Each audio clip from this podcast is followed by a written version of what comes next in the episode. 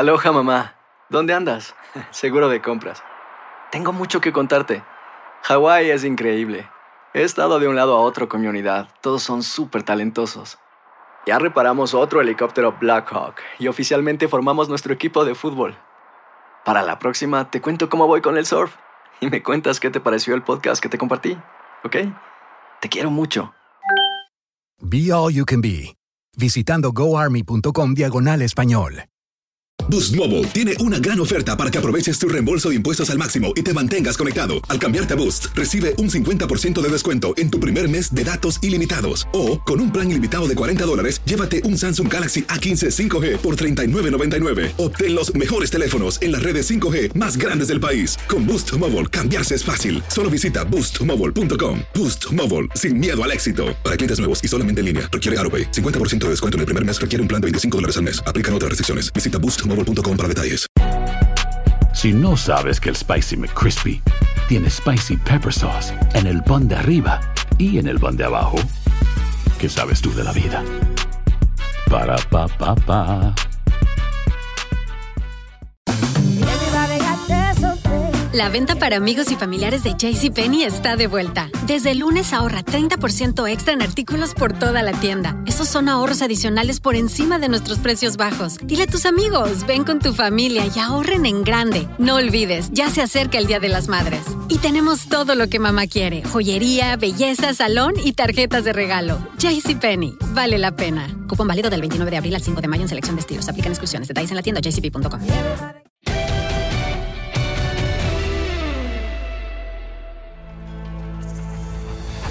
Bueno, acá estamos post final después de otro, me parece, gran momento en la historia del fútbol porque hoy podemos hablar aquí en Noches Mágicas, Luisito, eh, dándote la bienvenida, que tenemos por primera vez un campeón perfecto de la UEFA Champions League.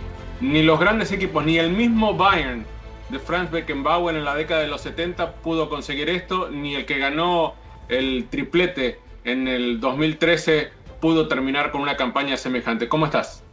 Hola Diego, ¿cómo te va? Sí, eh, un, un, año raro, tuvimos que esperar demasiados meses para poder ver y coronar a un campeón, pero, pero creo que vimos lindos partidos, los que restaban de octavo, de cuartos en adelante, eh, y me parece que vimos una final muy táctica por parte de ambos técnicos alemanes. Eh, y, y, bueno, eh, qué mejor, ¿no? Después de tantos años, vos y yo que llevamos juntos haciendo eh, finales de Champions League, que nuestros ojos y el privilegio de poder ver a un campeón perfecto, ¿no? Así es, así es. 11 de 11 ganó este Bayern. Eh, tal vez el partido más difícil de todos los que disputó en el torneo fue justamente el de la final. Una final que en el primer tiempo fue pareja, donde el Paris Saint Germain tuvo sus ocasiones, Ahí terminó apareciendo otra vez la figura de un gran arquero de los históricos, ¿no? De Alemania, como lo es Manu Neuer, junto tal vez con Kahn y con Sepp Mayer, los tres arqueros históricos de, este equipo bávaro. Eh, y después en la segunda mitad creo que hizo un planteo inteligente, tuvo la pelota, convirtió el gol, se defendió muy bien. El Paris Saint Germain es como que se fue evaporando, ¿no? Con el correr de los minutos. No generó, o sea, si bien tuvo alguna chance, no generó en los últimos 15 grandes oportunidades como para empatar el partido y al final termina el Bayern quedándose con su sexta orejona. En resumen, en la temporada, lo decías Luis, fue un año extraño con el parate, con esto de terminarlo en una sede neutral, sin público. Eh, seguramente esto afectó un poquito ¿no? los resultados. Sabemos que eh, a veces hay algunos equipos que se permiten alguna distracción, tener un partido malo, una noche mala, y después saben que de local son muy fuertes con su gente, con su estadio, pueden conseguir dar vuelta alguna eliminatoria, acá te equivocabas y chao, ¿no? Hasta la vista, baby, como dice Arnold Schwarzenegger en Terminator. Eh, ¿Con qué te quedas de, todo? O sea, de esta temporada tan rara, digamos, eh, ¿fue lo que pasó con este Bayern campeón, algo producto de lo que vivimos en este 2019-2020? ¿Gol Bayern tal vez hubiese sido campeón, no importa si se jugara de la otra forma?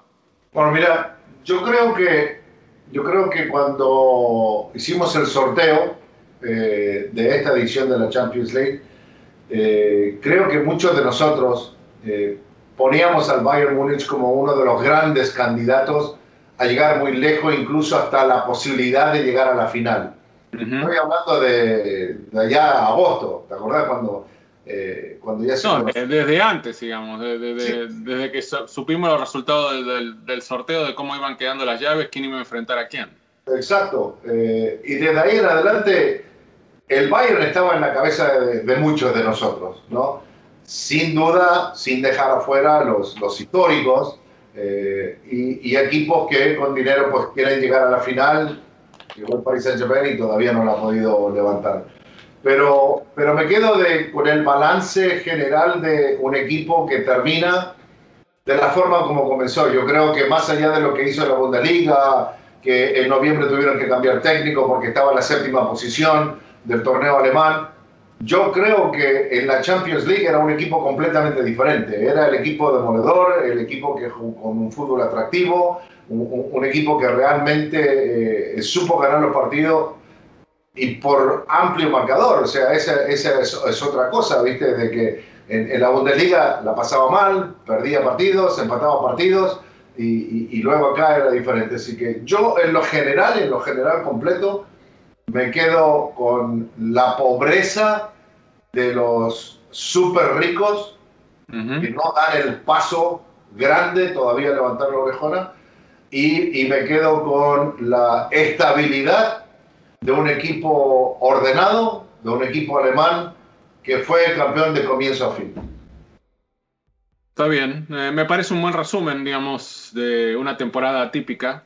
Eh, me quedé pensando también en ¿cuál fue la gran decepción? Porque al Paris Saint Germain no lo podemos poner como gran decepción porque llegó a las puertas de la gloria. Eh, y después, tocando un poquito el tema de la inversión de dinero, ¿es el Manchester City otra vez eh, una de las grandes decepciones, el que no ha podido llegar todavía ni siquiera a una semifinal con Guardiola o la chance de disputar la orejona? Digamos que termina creo que siendo el, el gran objetivo, ¿no? Como el Paris Saint Germain quiere codiarse con los grandes históricos, la misma me parece misión tiene este Manchester City, entonces yo creo que es una de las grandes decepciones. ¿Es el Barcelona que tocó fondo después del 8 a 2 la otra gran decepción o ya se esperaba que esta no iba a ser la temporada por cómo venía jugando el Barcelona, especialmente desde el reinicio de la liga, siempre con muchas dudas, con un cambio de técnico en el medio? y con todo lo que ha pasado. ¿Hay otro equipo que haya sido una gran decepción o, nos enfocamos más que nada en aquellos que no colmaron las expectativas? O sea, porque lo podemos añadir tal vez a la misma lista al Real Madrid, porque uno está acostumbrado, nos, nos había mal acostumbrado Zidane, Cristiano y el Real Madrid a estar siempre prácticamente en la final y ganándola. Digo, ya la temporada pasada eh, con la eliminación frente al Ajax no fue muy buena, esta vez contra el City tampoco. Digo, ¿Cuál es la más grande decepción de estos tres equipos? para, mí es el Barcelona. Bueno, eh, yo creo que si los tengo que poner en orden, eh, sin duda tiene que ser el Manchester City. Uno, por lo que mencionamos y lo vamos a seguir mencionando, es, es, la cuestión de inversión, comprando jugadores solamente para poder ganar la Champions. Pero me parece que es una decepción también grande por la parte de Pep Guardiola, porque mirá, Pep estuvo en el Bayern en tres años y no pudo llegar a una final, ¿no? Y este tipo que a mitad de temporada lo saca campeón, ¿no? Para mí, por eso el City, la parte deportiva, técnica y de inversión, para mí el City es la gran decepción. Pero, y siguiendo dándole vuelta para atrás, yo creo que nosotros pensábamos que a partido único la mentalidad y el estilo del Cholo Simeone, el Atlético de Madrid, iba a estar en la final y iba a levantar la rejona, ¿no?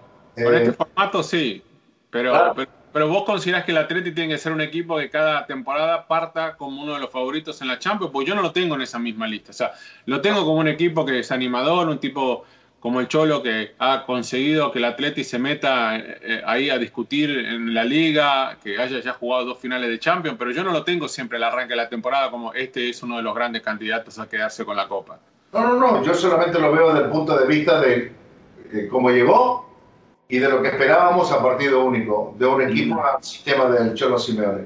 Pero también tengo que poner, yo creo que al mismo nivel, más allá de la goleada de que recibió el, Barcelona, tengo que poner al Barcelona y al Real Madrid eh, al mismo nivel. ¿no? de, gran decepción para el fútbol español, por la simple razón que son los dos equipos que venían prácticamente acaparando el fútbol europeo de los últimos 12, 13 años, ¿no? O sea, por eso España estaba en el ranking número uno, eh, que todavía sigue por diferencia de algunos puntos nada más, pero ya el Bayern le quitó esa posición como el gran, el mejor del continente por cuestión de coeficiente al Real Madrid al ganar la Copa. ¿Y la Juve? O sea, ¿dónde la ponemos? La Juve también es una gran decepción, porque la Juve, o sea, por lo que decís vos, los llevó a Cristiano para ser campeón de Champions, no para otra cosa, porque la, la liga, el calcio lo, lo gana la Serie A todas las temporadas, entonces también la Juventus creo que es una gran decepción, ¿no? Sí, no, sin duda. O, sea, por eso, digamos, si lo voy a poner en orden, yo creo que para mí, personalmente, sería el, City, Atlético, Barcelona, Real Madrid, parejito, y debajo de ellos la Juventus. Perfecto. Y como revelación, eh, el Atalanta primero, yo lo tengo al equipo italiano primero. Eh, yo sé que eh, el Leipzig y el Lyon dieron un pasito más, son otros dos equipos a los que no tiene nadie en consideración cuando comienza la temporada. El Lyon está a la baja en los últimos años con respecto a, aquel Lyon que ganó siete ligas de manera consecutiva desde que llegó el Paris Saint-Germain a dominar el fútbol francés. Eh, el Leipzig, hasta mismo Alemania, consideran que es una compañía, no un equipo de fútbol, por la forma en la cual se maneja, por el apoyo económico que tiene, porque eh, eh, no, tiene esa historia que tienen otros, eh, pero el Atalanta es como la Cenicienta, es verdaderamente un equipo que sin grandes nombres, eh, comprando muy bien, con jugadores en un pico de rendimiento fantástico, con un muy buen técnico, se dedicó a cambiar un poco el chip del fútbol italiano, ¿no? a, a profesar un fútbol de ataque más que de defensa, a ir a tratar de convertir goles en todos los partidos, no importa quién tuviera enfrente ni tampoco en qué condición jugaba, si de local o de visitante. Lo hizo, o sea, lo viene haciendo ya desde hace un par de años, ¿no? Desde ahora, y le ha dado muy buenos resultados. Se quedó sin gas al final, creo que se quedó sin piernas, se quedó sin físico en un partido difícil que fue ganando frente al Paris Saint-Germain. Pero creo que el Atalanta es como que mandó un mensaje que sin tanto dinero, eh, pero con trabajo, eligiendo bien jugadores, con un buen técnico, con una idea muy clara a qué se quiere jugar, eh, se pueden conseguir cosas importantes. Sí, no, eh, sin duda, para mí también el, equipo italiano, ¿no? Eh, ¿Por qué razones? Porque los otros equipos ya en parte habían disputado este torneo continental en el pasado, era la segunda, el Leipzig, un equipo que, que, prácticamente poquito a poco con jóvenes se fue construyendo para estas cosas, para poder jugar a nivel continental, pero digamos que el Atalanta era el desconocido, ¿no? Del equipo que llegó lejos, el desconocido de, prácticamente de todos, por la simple razón de que eh, su técnico ya llevaba un tiempo trabajando el equipo, que fueron sacando y comprando jugadores que encajaban prácticamente en, el estilo y la forma de juego de su entrenador, eh, que le sacó provecho a, lo mejor de cada uno de ellos y que a lo mejor dentro de un par de semanas ni siquiera estén en el club, estén luciendo camisetas de otro equipo, pero yo creo que fue realmente el, equipo que llamó la atención y que creo que más allá de que cada uno de nosotros tenemos nuestros propios colores por un equipo favorito, deseábamos ¿no? de que eh, el Atalanta llegara lejos, que le ganara a este, que le ganara a este otro, eh, porque era un, fue un equipo muy atractivo, o sea, fue un fútbol diferente que no se veía con el resto de los equipos. Sin dudas, sin dudas. Y en el plano individual, eh, el jugador de la temporada es Robert Lewandowski. Porque yo tengo, y, creo que, no sé si lo hablamos acá o lo hablamos en algún programa en la, televisión, eh, a mí como que no me gusta esta decisión que se haya tomado de no entregar el balón de oro. Porque yo creo que la temporada se completó en la mayoría de los distintos torneos europeos, las ligas se completaron salvo alguna excepción. Entiendo que la revista L'Equipe, que es la que lo entrega el balón de oro, es en Francia y en Francia la liga no se terminó. Pero me parece una gran injusticia con Robert Lewandowski, porque me parece que Robert Lewandowski, que anotó más de 50 goles esta temporada, que ganó la Champions, que ganó la Bundesliga, siendo goleador del torneo, que ganó la Pocal, eh, yo creo que iba a ser el balón de oro, o sea, debería ser el balón de oro por arriba de Cristiano y de Messi y de quien sea, Y es más, creo que tiene más mérito lo que ha hecho Robert Lewandowski con el Bayern que lo que hizo en su momento Luka Modric en el Mundial del 2018 para ganar el Balón de Oro esa temporada. Entonces me parece una gran injusticia que no se entregue, porque este año estoy seguro que el polaco le ganaba ¿no? a Messi y a Cristiano y rompía un poco más con esta hegemonía de más de 10 años, solo interrumpida por aquel balón de oro de Luka Modric. Eh, entonces, eh, estamos hablando de que no solo es el mejor centro delantero que hay en la actualidad, eh, y sorprende un poco por la edad que tiene, que sea el mejor 9, pero también podemos decir, si merece el balón de oro, es el mejor jugador del mundo, por lo menos lo fue este año. ¿Coincidís en esto? Sí, sin duda, sin duda. Y, yo creo que vos diste el, campanazo al, anunciar eh, y decir en Francia. Yo creo que en el momento que se paró el fútbol en Francia ya tenían decidido, hey, esto lo vamos a eliminar. ¿Por qué razón? Porque Francia no, posiblemente no va a estar entre, como es considerada una de las cinco mejores ligas del continente europeo, y las cuatro mejores que están diez veces por encima, los pasos gigantes de la liga francesa, terminaron sus campeonatos. Alemania, Inglaterra, eh, Italia, España, todos terminaron sus campeonatos, ¿no? Si ellos quisieron frenarlo, allá ellos. Pero también me parece de que es una injusticia de que el premio salga de Francia con una liga parada, que la paró el gobierno y la paró su liga, su federación, ¿no? No darle el reconocimiento que, real, que se merece un jugador como Lewandowski. Incluso te digo más, ¿Qué tal si el Paris Saint-Germain hubiese salido campeón? ¿Vos te crees que no van a dar el premio a algún jugador del Paris Saint-Germain? ¿No? Si llegaba a marcar los goles Mbappé, Neymar o alguna cosa en la final. ¿No? O sea, por eso me parece que, es injusto y, yo creo que eh, deberían recapacitar y, tomar una decisión y entregarle el premio porque el polaco se lo merece. O sea, eh, eh, es un jugador donde le rearmaron del medio campo para arriba para que su equipo sea exitoso. Y él también se tuvo que rearmar este año para poder lograr y convertir goles. Bueno, aprovechando que estamos hablando de personas o de jugadores, eh, escuchemos la siguiente pregunta que nos hace Íñigo sobre un futbolista también del Bayern. Hola Luis Omar y Diego, saludos para este gran podcast que es Noches Mágicas. Y mi pregunta es la siguiente, a tan corta edad, y dando un torneazo. Hoy en día es Alfonso Davis el mejor lateral del mundo. Bueno, gracias Íñigo. Eh, ¿Es Alfonso Davis Luis el mejor lateral del mundo? Ya tiene apenas 19 años. Yo sinceramente creo que es uno de los mejores, pero todavía no creo que sea el mejor porque todavía le está aprendiendo al puesto. O sea, recién lo comenzó a jugar esto de ser el lateral izquierdo esta temporada. Eh, Todavía creo que comete algunos errores eh, que los solventa a partir de su velocidad, eh, que le permite recuperar a veces posiciones que parece tiene perdidas.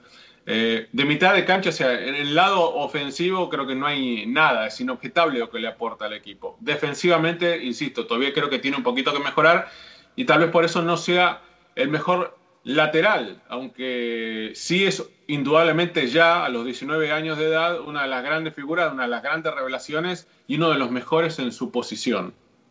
Sí, eh, yo creo que esto hay que llevarlo con cuidado, ¿no? Tiene 19 años nada más.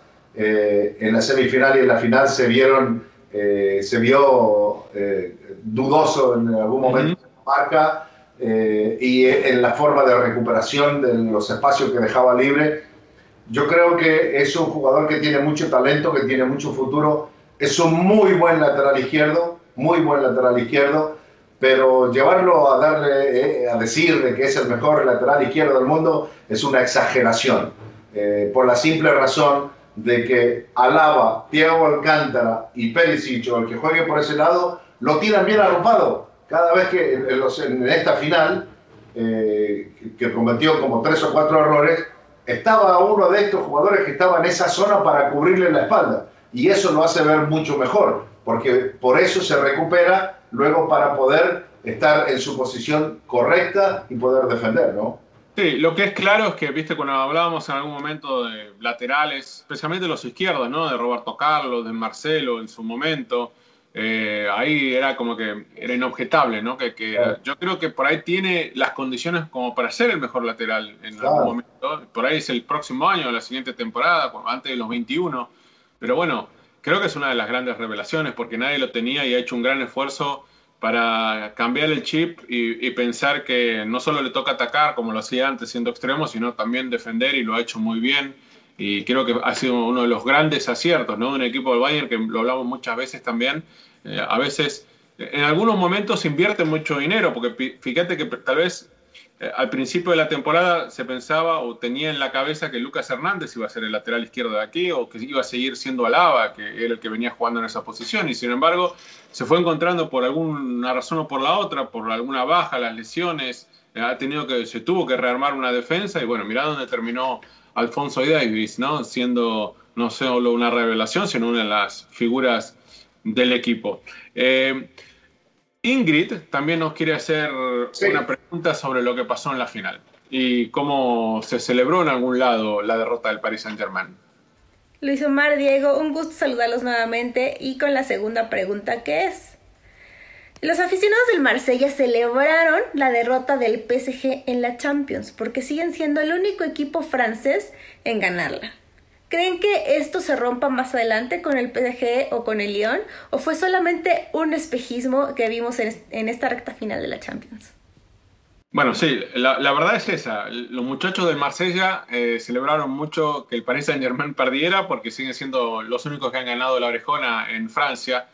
Eh, pero ¿es esta una ilusión óptica? Digamos, el formato de la Champions favoreció a los equipos franceses que venían descansados como para que Em, llegaran mejor, eh, con más resto físico a estos encuentros. Eh, es algo que se puede repetir. O sea, vamos a tener un campeón de Francia. Eh, yo creo que tal vez el Lyon, para el Lyon va a ser mucho más difícil, pero imagino que si no se toca el Paris Saint Germain, si sigue jugando con la misma base de los futbolistas que tiene el día de hoy, por lo menos por la próxima temporada, parece que va a ser así, ¿no? Si no salen Neymar y Mbappé, este es un equipo que claramente puede volver a competir por el título. Sin duda, eh, le van a seguir invirtiendo dinero a, este equipo eh, y, realmente difícil para el, resto, con excepción de uno. Eh, yo creo que el proyecto del Principado para el Club Mónaco está yendo viento en popa y me parece de que... Bueno, el dueño, el dueño del Mónaco es un magnate ruso. Exacto. Lo compró el club y que no ha hecho la misma inversión, por ejemplo, que Roman Abramovich hizo, eh, o está haciendo, mira lo que está haciendo el Chelsea, ¿no? Comprándose todo ahora.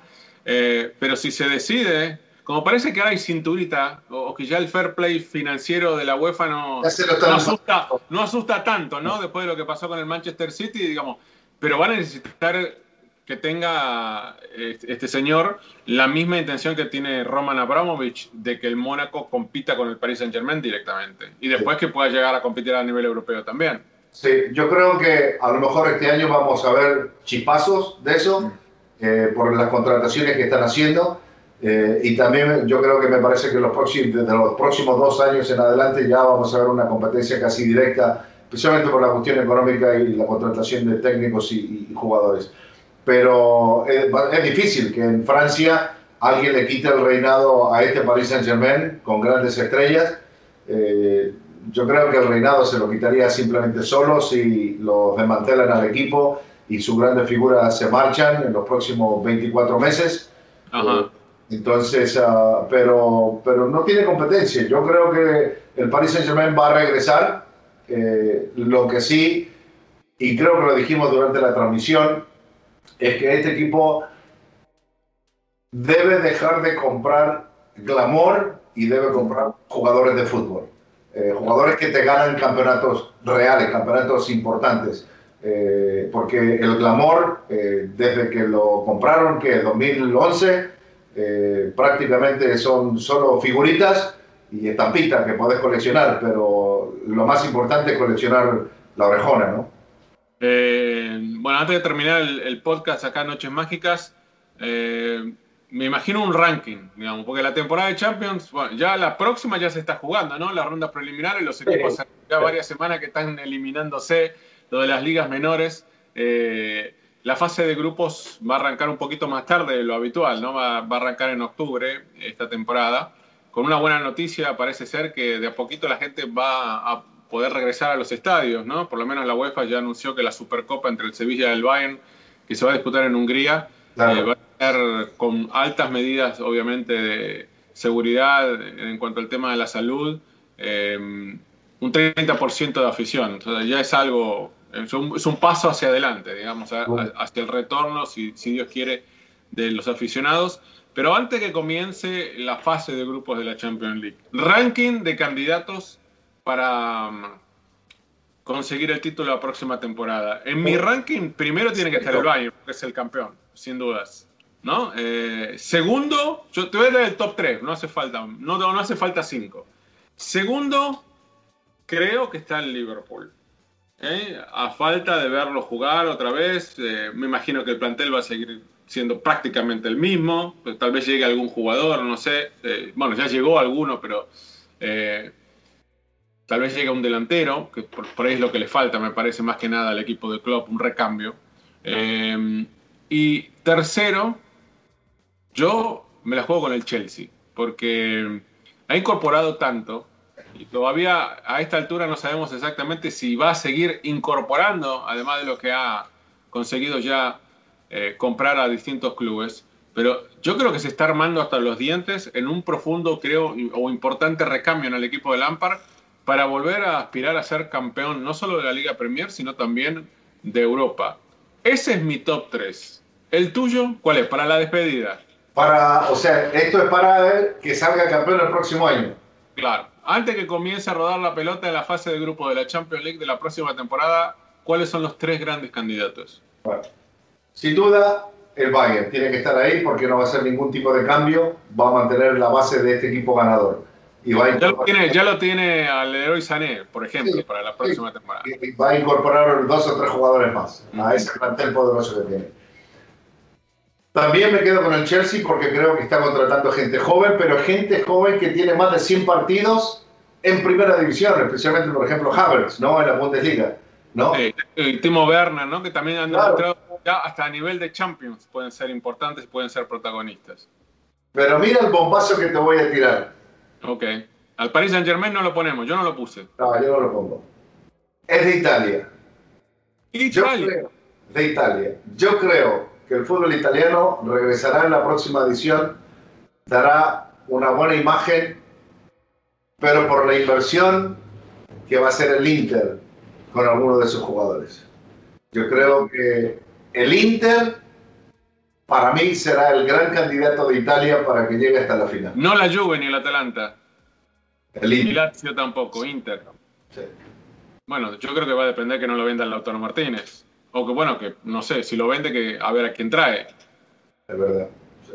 Pero bueno, sí, sería una, bueno, sería una linda sorpresa. Creo que hay muchos aficionados históricos del Inter que están esperando que otra vez el equipo que ya volvió, ya consiguió el objetivo de volver a Champions, ahora no solo vuelva a Champions, sino que este, después de llegar a alcanzar la final de la Europa League esta temporada, aunque la perdió frente al Sevilla, eh, puede entrar en la etapa decisiva, por lo menos un cuarto de final, un semifinal de, de Champions sería grandioso para el equipo italiano. Bueno, eh, hasta la semana próxima, Luisito. Gracias eh, por acompañarme hoy acá en Noches Mágicas en este resumen, podemos decir, de toda la temporada de Champions League. Pero no, te duermas, no, te distraigas porque ya se viene la competencia, vuelve la Nations League. ¿eh? En, menos de dos semanas tenemos partidos de selecciones de Nations League. ¿eh? Sí, sí, ya sé, ya sé. Así que tranquilo, aquí vamos a estar. Bueno, ahí está. Ustedes también estén ahí, como siempre, con nosotros aquí en Noches Mágicas cada semana. Hasta la próxima. Chao, abrazo.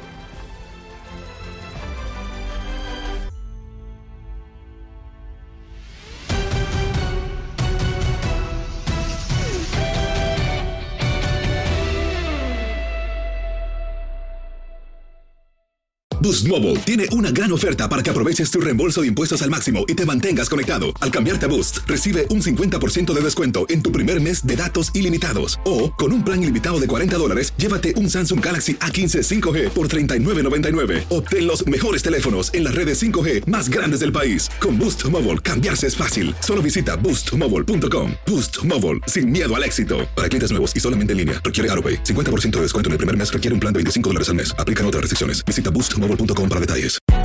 Hay gente a la que le encanta el McCrispy y hay gente que nunca ha probado el McCrispy Pero todavía no conocemos a nadie que lo haya probado y no le guste. Para pa pa pa. Ahorra más en JCPenney, más tu oportunidad de conocer a Shaquille O'Neal. Este sábado 4 de mayo todos ganan durante la entrega de cupones de 10, 50 o hasta 100 dólares, solo en la tienda mientras duren. De 11 a.m. a 1 p.m., los miembros de JCPenney Rewards tendrán una oportunidad exclusiva de encestar para conocer a Shaq. Habla con un asociado en la tienda o visita jcp.com y conoce más sobre la jugada. JCPenney, vale la pena. Cupón válido el 4 de mayo en selección de estilos. Entrega de cupones solo en la tienda para mayores de 18 años. Without the ones like you, who work tirelessly to keep things running, everything would suddenly stop.